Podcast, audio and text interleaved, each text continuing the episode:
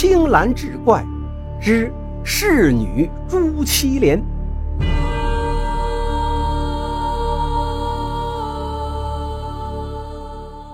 话说康熙年间，雨山镇有个叫卢文启的大户，平日除了做生意，还爱好收藏。家里有个闲趣阁，专门布置四处搜集来的古玩字画。闲时呼朋唤友，把酒吟诗。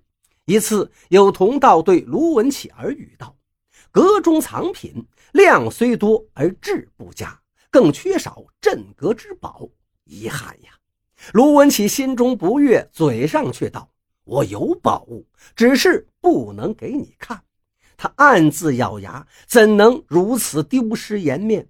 时隔不久，卢文启再邀群朋，一览其新近收藏的镇阁之宝。众人抬眼望去，不由眼前一亮。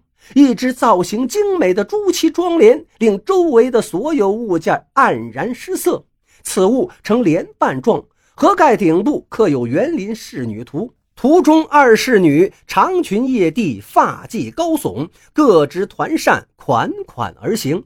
有女童一旁持否而立，四周上有朱红漆，枪刻有山石、花卉、树木等。卢文启介绍道：“此物唤作侍女朱七莲，乃南宋之物，东西虽小，价值不可估量。”众人知之甚少，无不露出惊叹之色。这回卢文启总算找足了面子，但事后一想，总觉得此举似有不妥。毕竟那不过是一件做工考究的仿品，只为满足一时的虚荣心而已。卢家藏有宝莲的消息不胫而走，不少人慕名前来。卢文启心里没底，只是闪烁推脱，不再以莲示人。访者只能败兴而去，更增加了侍女朱七莲的神秘。这一天，卢文启正在书房习字，私塾先生慌张来报，方才他去了趟茅房，小少爷阿宝竟然不见了。卢文启猜想，阿宝天生顽劣，想必又是跟先生捉起了迷藏，便发动家人寻找，角角落落寻了个遍，仍不见阿宝踪迹。他这才心慌起来，正欲报官，却见家人递上来一封信。卢文启看罢，是跌坐在地。原来阿宝去院外玩耍，竟遭绑票，现在歹人捎信了，指明要用宝莲交换，不得报官。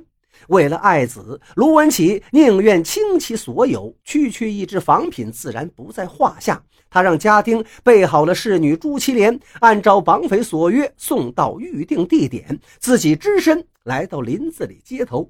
可早过了约定时间，仍不见歹人踪影。卢文启心中焦急，开始在林子里左右寻找，忽觉脚下踩了一个软物。低头一瞅，不由失声尖叫。脚下正是阿宝，只是面色惨白，毫无气息。卢文启心疼的一下子就昏了过去。其实这事有凑巧，有对衙役执行公务，远远奔歹人的藏身之处而来。歹人误以为是卢文启报了官，再加上阿宝蹭掉了堵嘴的布头，大呼小叫，吓得歹人慌忙捂住阿宝的嘴。不想捂得太久，竟把孩子给闷死。为了一只无甚价值的侍女朱七莲，竟搭进了儿子的性命。卢文启以头枪地，是痛不欲生。这段日子，他几乎是天天做梦，总梦见侍女朱七莲上鲜血淋漓，还梦见满脸是血的阿宝跟他讨命。没办法，为免日后再生事端，卢文启情急之下，将侍女朱七莲搬到大街上，当着围观众人砸了个稀巴烂，然后一把火烧了个干净。他以为这样一来，人们就会将宝莲之事遗忘，从此天下太平。可是很快就有了另一种说法，说姓卢的不是白痴，怎么会把那么值钱的东西付之一炬？他烧掉的必是赝品。卢文启是欲哭无泪。半年过后，卢文启总算从丧子之痛中慢慢的走了出来。这天，他打起精神去几个铺子料理生意。傍晚回来时，见家里乱乱哄哄。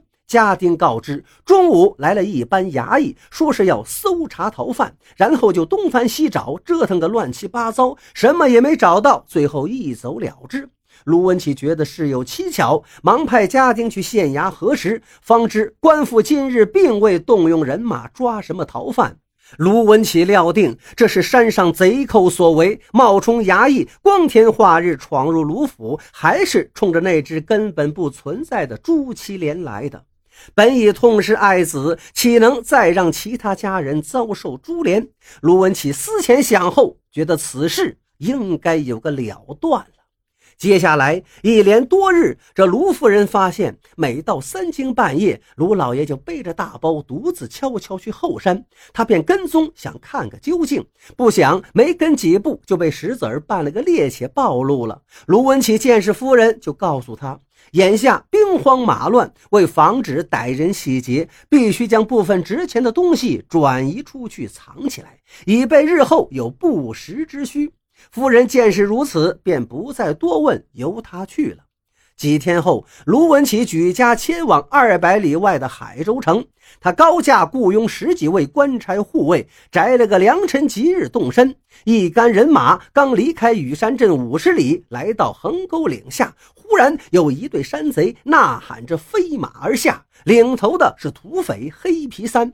原来这黑皮三不知从哪儿掳来一个绝美的女子，有意作为压寨夫人。可这女子誓死不从，为博美女一笑，黑皮三急的是抓耳挠腮。这时手下二秃子来报，雨山镇卢老爷举家搬迁，由此经过。黑皮三一拍大腿，真乃天助我也。原来绑架杀死阿宝的正是那二秃子。二秃子因背负人命，不得已投奔了黑皮三，并把卢家有稀世珍宝的消息透露给了黑皮三，作为见面礼。上次扮成衙役闯进卢家的正是这帮土匪，只可惜一无所获。现在卢家兴师动众的搬家，那些宝物定然随身携带，而这绝世宝物定能讨得美女欢心。机会岂能错过？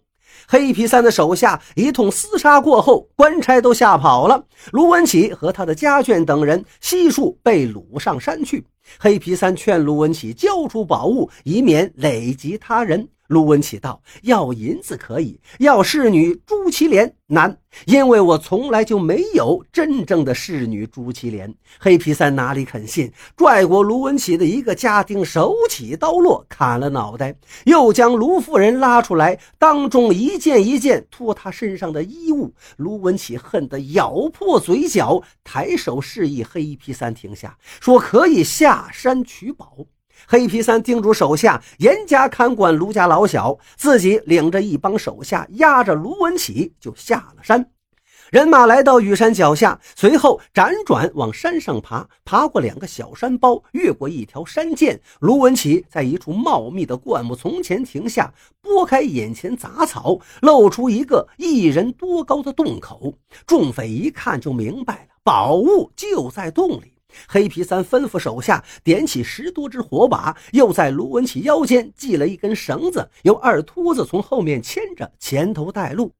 卢文启举着火把，摸索着慢慢往洞里走。走了一会儿，他忽然高声唱起山歌，声音在洞中回荡，惊得一群山鸟呼啦啦从头顶飞过，吓得后面的山贼差点没尿了裤子。黑皮三骂道：“你哭丧呢？不许唱！”卢文启道。我唱歌是给自己壮胆，要不你们谁胆子大，前面带路。